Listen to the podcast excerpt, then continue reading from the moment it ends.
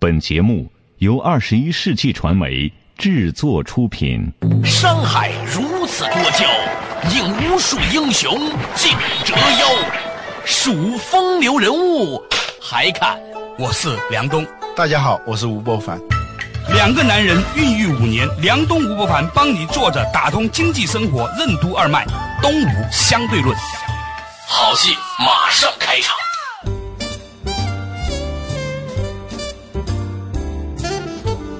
坐着打通经济生活任督二脉，大家好，欢迎收听东吴相对论，我是梁东，对面的依然是二十一世纪商业评论发行人吴伯凡，老吴你好。大家好。前两天我在飞机上看了一个很有意思的片子，一般呢我在飞机上都看电影，那天也不知道为什么呢，就打开了所谓的电视节目，看到了在国内的电视台没有看到的一个美国的一个魔术秀，呃，有点意思，跟你分享一下。他讲了一个在美国的一个魔术师，长得挺像刘谦的，你知道吧？就是外国版刘谦吧。在美国呢，是一个非常受人追捧的一个近景魔术师，就在你面前把东西变出来，变没有哈。嗯。有一天呢，他去做了一个游戏，这个游戏就是说我可以做一些催眠。他走到了一个游泳池，里面呢大概有四五十个人正在游泳玩，老的少的男女的。他说呢，我想做一个游戏呢，是让大家把衣服都脱了，然后呢不爱玩的就走吧。结果呢有十个人就走了，剩下三十个人。然后呢他打了一下响指，然后说现在你们开始听我的要求，几乎所有人咵 就睡着了。那个片子就直播的，你知道吗？就睡着了。然后他就说：“你们现在开始脱衣服吧。”然后咵咵咵咵咵咵咵，当然了，那个是打上马赛克的了哈。然后呢，他就说：“你们现在把衣服穿上吧。”咵咵就穿上了。然后呢，都拍下来了。然后告诉大家。哎，你们现在醒来，所有人都觉得，哎，睡了一场很久的觉，好像我做了点什么事情。然后呢，他就跟大家解释这个催眠是怎么做成的。刚开始的时候筛出了一些不相信的人，留下了相信的人，愿意玩这个游戏的人，一层一层怎么引导大家的。很多人都很追捧他的时候呢，他说我还有一项很厉害的能力，你们要不要跟我一起体验一下呀？于是，一千多个人报名，他中间抽了五个人，他说我会玩塔罗牌。你知道玩塔罗牌，一个人进来翻几张牌，然后解释啊。他说呢，第一个人说你呢最近呢在和人际关系上有点问题，可能有一些居心叵测的小人呢正在对你有某种的情况的攻击。然后一会儿又说呢，最近好像财务上你有一点紧张，会不会有些破财的迹象呢？过会儿又说呢，好像你和你的亲密关系之间呢出现了一些裂缝啊。一会儿又说呢，你其实，在内心里面还是很害怕的，害怕自己不值得爱的。同样的一套话，他对五个人讲。但是呢，是五个人依次进来的，在一个房间里面。然后呢，出去之后呢，每一个人接受采访的都说：“哦，amazing crazy，我没有想过这个世界上居然有这样的一个人，用这么短的时间如此深的洞察了我最大的秘密。他太了解我了。”嗯，然后呢？这个魔术师呢，又把这五个人一起拉进来，把那个录像放给他们看，说：“其实我对你们五个人讲的是一模一样的话，只不过呢，根据你们每个人的脸部反应呢，我某一些地方做了一些强化，某些地方呢稍微顺序调了一下，但是呢，全是一样的。我告诉你，这些所谓的塔罗牌游戏只不过是一个骗局。我看完这个的时候，我觉得很好玩，你理解吗？就是说，他在揭示，当然这个很不讨巧了，这肯定很多人很恨他，是吧？自黑呀。”他把自己的行业的这个秘密给揭露出来，这个是犯忌讳的嘛？在同行看来，这也是一种哗众取宠嘛？对你只不过是以更极端的方式让自己变得更受关注了，让自己脱颖而出、出类拔萃，是这个行业当中的败类、翘楚。拼音是百爱败类类，对吧？对，现在不是很流行这种写法吗？对。那我看到这个地方的时候呢，有个想法。我觉得好像这个情景并不仅仅是在魔术界，似乎它是一种比喻，好像在很多领域里面，营销界、咨询界也有类似这样的一种你觉得很定制的、很特别的、很 amazing、很 crazy 的一些东西，是吧？对不起啊，散装英语都听懂了。这其实呢，只不过是个骗局。以前有一个美国的咨询界的人啊，写了一本书，嗯。也是一种自黑的，嗯，我发现有时候自黑，他确实是立即就就摘干净了，呃，自己从这个行业里头脱颖而出了。他写一本什么书呢？叫《企业巫医》，就是巫术的那个医，就古代的巫医不分的嘛。啊，你生病了，他在那儿跳大绳的那种啊。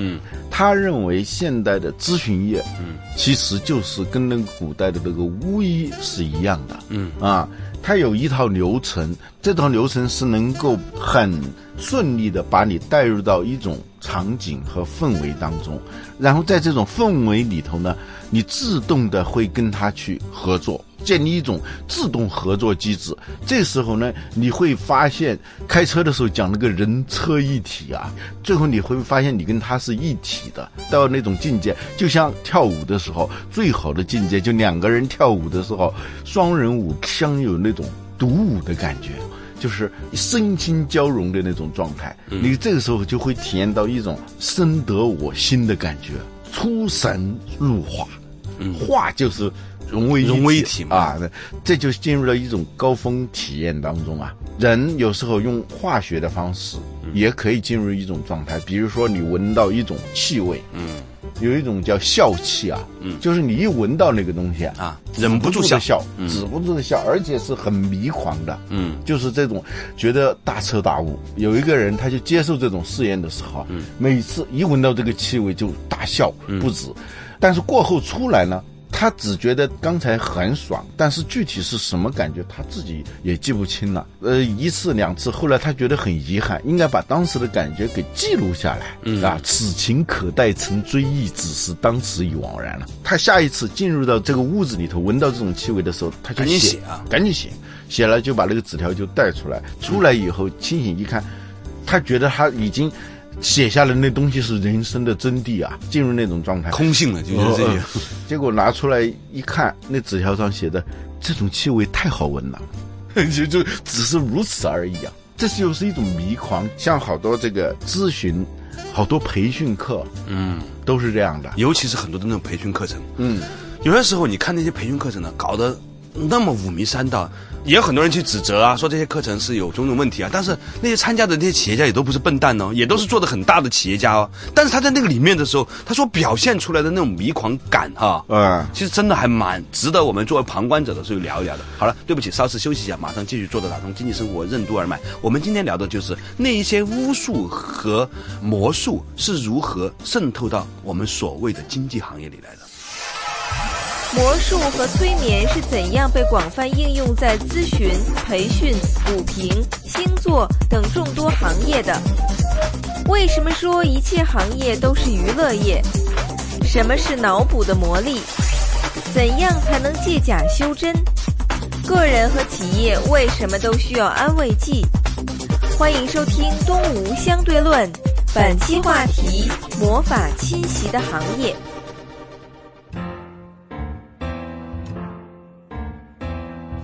作者打通经济生活任督二脉，大家好，欢迎收听东吴相对论，我是梁东，对面的依然是二十一世纪商业评论发行人吴伯凡，老吴你好，大家好。哎，之前分享了一个话题，就是一个魔术师自黑，把他们魔术界里面心理控制术，还有一些魔术的方法呢，告诉大家。我看完之后得出的一个很有意思的。直观的感受就是，很可能这一些东西在企业界和经济界同样存在。比如说咨询业，比如说培训业，等等等等。有很多做企业的人，尤其一些中小企业主啊，嗯，他们会特别热衷的去报那些班呐。我在广东碰到一个，嗯，他每星期要去香港听一个课，嗯。刚开始听的是他自己觉得很嗨呀，后来他们有个模式，就当你觉得嗨的时候，你要分享，要分享，分享呢，你最好是要把你的家人带来，或者把你的企业的其他的高管都带来。这人都是便有万种风情，更与何人说啊？当你体验到一种很爽的感觉的时候，你会特别渴望把这种感觉跟别人分享。所以好多人呢，他被营销还交钱，就把家里人啊、公司里头，而且自己出钱请他们来啊，就这样的。一个朋友跟我讲的，他认识一个人啊，那个人呢，就是听了一次这样的课以后啊，他就觉得太了不起了，他一定要让他的尊敬的、他最爱的人，他的老师去听这个课。嗯，这个人呢，平时是一个非常自我节制的人，从来不跟人借钱。他有一天，他就去找他的老师。老师，你能不能够借我两万块钱？嗯，他老是觉得他从来不开口借钱的，他一定是生活上遇到了特别大的困难，他才会借钱，就把钱借给他了。结果后来才知道是什么，他借的这两万块钱，他就给他那个老师报了这个班，可以想象他那种狂热的程度。当时挺巅峰体验的，有巅峰体验，但过后呢，你又想不起来到底是什么。味道真好。闻呐、还有一些负面效应，因为这些东西啊，就是刚才说的笑气也好，还有多人聚会那种氛围对你的感染，那其实是类似于一种化学气体啊。嗯，呃，所有这些东西呢。在某种意义上跟毒品是一样的，它就通过一种强刺激，让你进入到一种状态里头去。当时你会很兴奋，体会到在日常生活里头不可能体会到的一种感觉。嗯，但是这个体会它是有代价的，它是必须要进行这种强刺激。一旦没有这个刺激以后，你会觉得生活很无聊。嗯，就万籁寂静，万念俱灰。你就会一直就是希望再来一次。它的坏处，第一个坏处就是说，你可能会为这些东西不断的去买单了。有的人一报报五六个培训班，变成一种消费。这种事情不只是在中国有，据说美国的高级经理人的一个重要的消费是干什么呢？就上领导力的课。嗯，这些讲师们啊，他由于长期从事这种职业，对那种起承转合之妙越来越有深入的领会。啊，他知道在每一个微妙的关节点上，他用什么样的言辞、什么样的表情来让你渐入佳境啊，而一步步把你带向那个高峰体验当中去。啊，我以前呢曾经有一个新东方的英语老师跟我讲过一个事儿，他说。为什么新东方这个很多老师都很有魅力呢？是因为啊，他们这些段子啊都是互相抄的。比如这个人讲了一个很好的段子之后呢，所有的老师都可以用，只不过换一个主角儿啊。这次呢是我，下次是你。相声里头说的那种，我们街坊说相声的人，街坊是最倒霉的，你知道吗？啊，对啊，就是还有就是于谦儿了，于谦的爸了，于谦的老婆了，是吧？就是大家都知道这是个游戏，但是呢，你进去之后呢，你还是很容易被这个游戏裹挟，因为它有角色感。嗯，然后呢，他说。如果一个人做老师做的时间长了之后呢，他一定会成为一个非常受欢迎的老师，除非他不干了。为什么呢？你会越收集越来越多段子，关键是你越来越知道如何的去观察和体会众人的情绪，这个很重要，恰到好处。搂得住。哎，你知道有些人讲笑话吧，一讲就觉得很好笑；有一些人呢，自己没有技巧的时候，哈哈，还没开始讲，他自己先笑完了之后，就开始讲，经常是会发生这种事情。你知道我以前我一个很坏的名声，就是说我经常讲不好笑的笑话啊事实上不是这样的，事实上你觉得挺好笑的是吧？不不，事实上我讲笑话应该是比较好笑的啊，但是呢，周围有几个朋友啊，他们不会讲笑话，他们听了我讲的笑话以后啊，当时觉得很好笑，呃，很好笑，他们就去传播这个笑话，郑重其事的。我听嗯吴老师。对讲过一个笑话，那太好玩了，太好玩了，还没开始讲就笑得乐不可支，然后这个预期又很高，他又不会控制那个节奏，就讲都讲完了，别人还很惊愕的、很期待的看着他，然后呢，完了。没有，这完了哦，大家就很尴尬，笑不出来。还有那种比较损的人说：“哎，我们大家是不是商量商量，集体笑一下啊？”我关键是所有这些都是这是吴老师的笑话，对，是集体啊！我喊一二三啊，一起笑，预备笑啊！就是说很恶毒的那个。结果逐渐的，我就得了这么一个名声，就是专门讲不好笑的笑话。后来我就针对这个事情嘛，以前那十几年前呢，哎，挺无聊的，还对这个事儿很在意，我就特意就观摩一次。哎，我就让他这个经常传播我笑话的人讲这个笑话，发现他完全不懂得如何去调动听众的情绪，把握那种节奏感啊。啊，自我毁灭式的那种讲笑话的方式，把一件本来有点意思的事情讲得很没有意思。讲笑话这么一个很小的一个事儿啊，都是需要技巧的。你想讲课也一样，很可能很多事情你觉得它特别好，并不是这个事本身有多好，而是呢，当时在操作这件事情的人，他掌握了某种熟练的技巧。嗯，同样的道理，说一个伟大的咨询师，他告诉你的或者他给你出来的解决的方案，嗯。可能只不过是千篇一律的东西，但是他本人是一个好的魔术师，所以呢，他能够把一个平凡的事情幻化出出神入化的，让你觉得有巅峰体验的解决方案的错觉感。对同样的情景，在培训业界也是如此。我常常会发现那些培训师啊，自己的公司做的一般，但是他靠做培训赚了很多的钱。关键是什么？下面那些人本来都做的关键挺好的，都是赚别人钱的那些人啊，啊那个特别能赚钱的那些人啊，还都去听他的，被他收那么高的那个费用，同样的情况发生在炒股业界，有一些人股评家呀，你不得不慨叹，他讲的真好啊，嗯，但是他为什么要去赚股评的钱呢？他为什么自己不去赚股票的钱呢？见过一个特别有名的股评家，啊，他是被套牢最多的，我听说的。就是这个东西啊，有出离心。你是做股评的，你就恪守自己做股评的角色，你就赚股评的钱。你记得有一部电影吗？叫《华尔街之狼》啊，嗯，里面有个很有意思的细节，我一定要告诉大家。它里面在讲说，其实真正的那些华尔街做股票的人，他们挣的钱不是股票的差价，而是你的佣金。他们自己是不会去炒股票的，他知道那个东西风险很大。只有一个确保赚钱的方法，就是让别人的钱反复买进买出，每一次都有佣金，那个钱是很稳定的。哎，这个东西，这就是我们上次讲说关于伪球迷的问题啊。对就是做一个事情本身赚钱是一回事，做这个事的时候，有很多人是不赚钱的。嗯，他是打酱油的，他是凑热闹的。问题是他们也也会有消费的嘛，这个比值是很大的。这些伪球迷啊，打酱油的伪书迷，导致畅销书大卖。他们其实是不看书的。最啊典型的就是有一本叫《时间简史》的书。嗯你告诉我，在地球上买了一百本《时间简史》的人，有没有零点一个人能看懂的？事实上，百分之九十九点九九的人都是拿来放在那里，说我有一本叫《时间简史》的书。他除了封面和霍金那几个字看得懂之外，中间的一无所知。但是也创造了一本畅销书。对啊，那个足球也是这样的嘛。那个深夜三点钟把自己给闹钟闹醒起来看，看两个小时，五点钟再睡觉，然后把上班的时间都耽误了。这是很大一群人。那么我就去做这种 about 的生意啊，是关于足球的，而不是足球本身的。对这个培训业它也是这样的。对，除了培训业，还有什么行业也是被魔法侵袭的行业呢？稍事休息，马上继续回来。坐着打通经济生活，任督二脉，东吴相对论。魔术和催眠是怎样被广泛应用在咨询、培训、股评、星座等众多行业的？为什么说一切行业都是娱乐业？什么是脑补的魔力？怎样才能借假修真？个人和企业为什么都需要安慰剂？欢迎继续收听《东吴相对论》，本期话题：魔法侵袭的行业。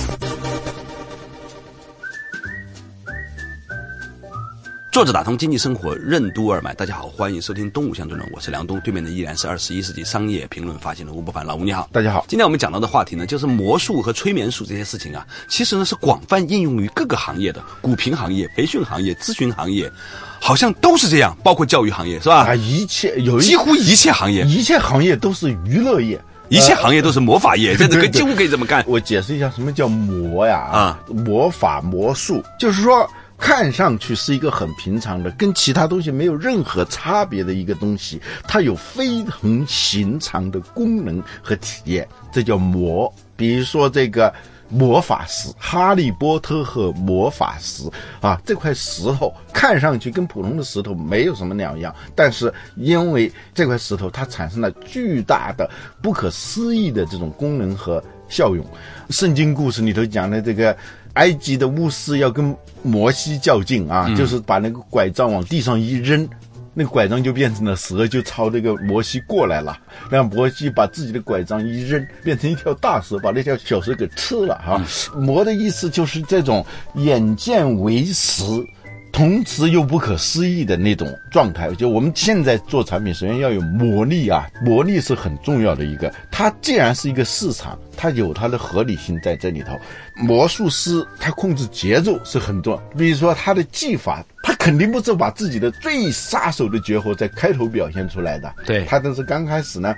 做一个很小的一个招数啊，你觉得还很神奇，但其实是小菜一碟、小儿科的是小 case，然后逐渐的加大的难度，加大到让你觉得都完全不可思议的时候，引爆了你的那种赞叹。当然，魔术它本身是表演艺术嘛，用情绪、用氛围来打动你啊。过去说学表演的人必须要念那种台词，就是毫无。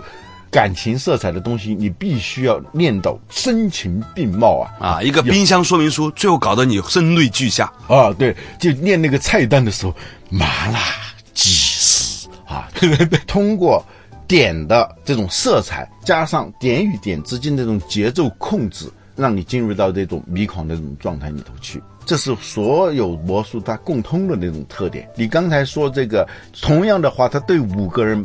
说，就每一个人都觉得这个人是深得我心的，终于找到知音了。问题是五个人都觉得自己找到了知音，而且讲到了自己心里去了。对，每个人都觉得自己很特别，都是与众不同的，都被感染到了。这说明什么？说明这个事儿不重要，重要的是怎么说这个事儿。嗯，你如何控制这个节奏？所以呢，我觉得，比如说现在的这个星座行业，是吧？嗯，其实我以前觉得吧，我跟处女座完全是对攻。我常常黑处女座，后来有一天，我发现我其实就是一个处女座，我拥有处女座的一切优点和缺点。我又把其他星座又念过一遍，我发现几乎每一个星座都讲的挺对的。假如我告诉你你是一个什么星座啊，你不知道，你突然得了健忘症，不知道自己是几月几号出生的，我告诉你，你随便找一个星座，你看，你都会发现那里头有好多很像你的东西。对呀，沈鸿飞先生以前跟我讲过一个事情，他说根据古埃及历法。因为每年的时间是有些错位的嘛，嗯，理论上来说，经过了两三千年的错位之后呢，我们每一个人的那个星座，我们以为的星座都不是正确的那个星座了。你一积累起来，差之毫厘，失之千里。我其实是个天蝎座，作为一个射手座来说，这个李敖曾经讲过，他记得他的生日嘛，啊，在台湾的各种媒体上就针对李敖的那个星座就是分析啊，就越分析越像。原来李敖是一个什么什么什么星座，后来他姐姐去。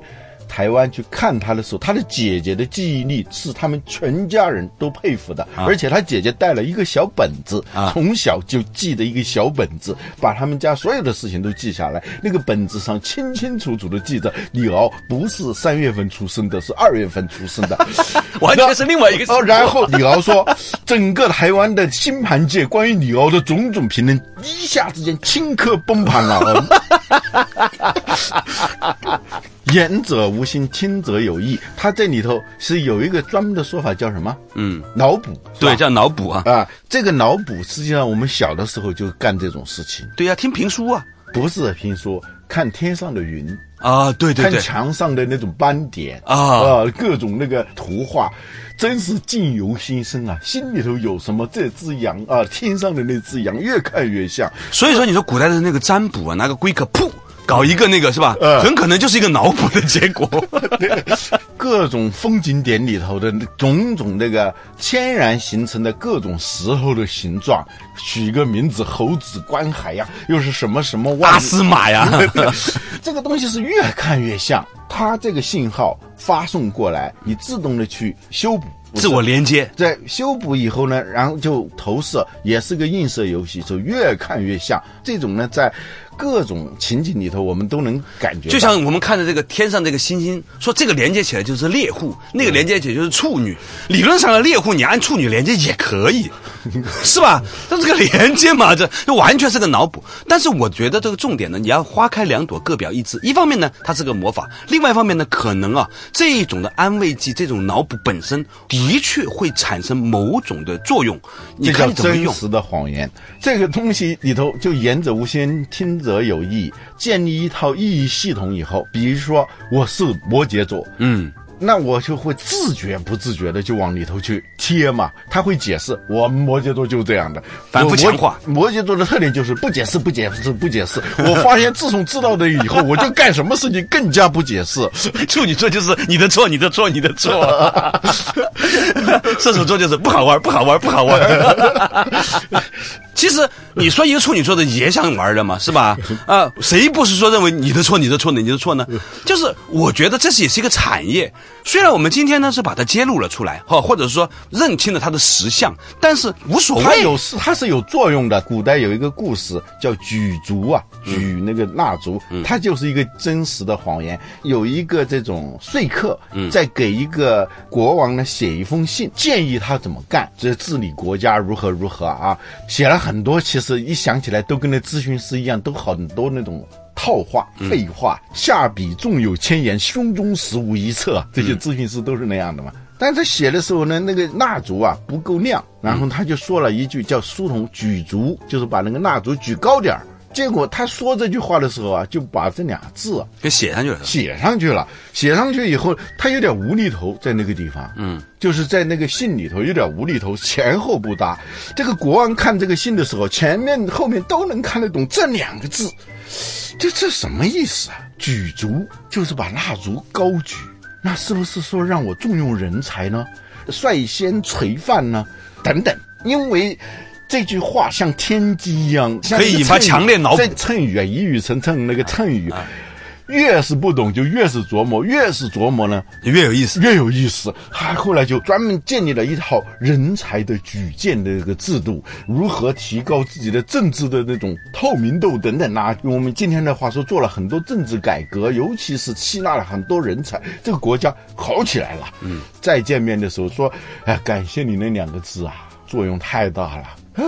哪两个字？一说起来他不记得，再一看，嚯，他自己知道是怎么回事。这两个字，所以“举足”是最短的成语，对不对？对对对，“举足”这个词是个成语，对不对？对对。我是因为知道了“举足”是个成语之后，才对整个成语有了全新的认识。我以前一直以为成语就是四个字的，后来其实还有五个字的成语，是吧？人马出名，猪怕壮是这个成语了，真的？对对。那怎么划分的呢？但是呢，猪生牛都不怕虎也是成语。对，所以呢，我觉觉得呢，第一个。层次，我们想讲的就是，其实魔术的手法或者是技巧，可以广泛应用于几乎所有的行业。第二呢，它不仅仅是一个安慰术和骗术。某种程度上说，如果你怀着良善的心情，利用人们脑补的能力，让他自我激励、自我完善的话呢，哪怕是一个假的，也可以借假修真。这就解释了为什么说有些时候你明明知道感冒没什么药吃，你还是要去医院。医生说没问题了，给你两颗安慰剂一样的维生素，哎，你也觉得好了。那你要不要去呢？还是要去的原因就在于，他用他的角色和身份给了你这样一种信心，这个信心可以帮助你朝好的方向走。那么这种安慰剂效应有没有用？还是有用的。就像很多伟大的公关公司，他给出现公关危机的企业的最重要的事情就是一切都会过去。在你最风雨飘摇的时候，有个人站在旁边，就能走过去。做做事情呢，就是不那么慌张，不那么慌张，事情就会过去。对，所以呢，魔术呢也不见得是坏的。有什么好坏？这世界上就是。是个幻象而已。好了，感谢大家收听今天的《东吴相对论》，我们下一期同一时间再见。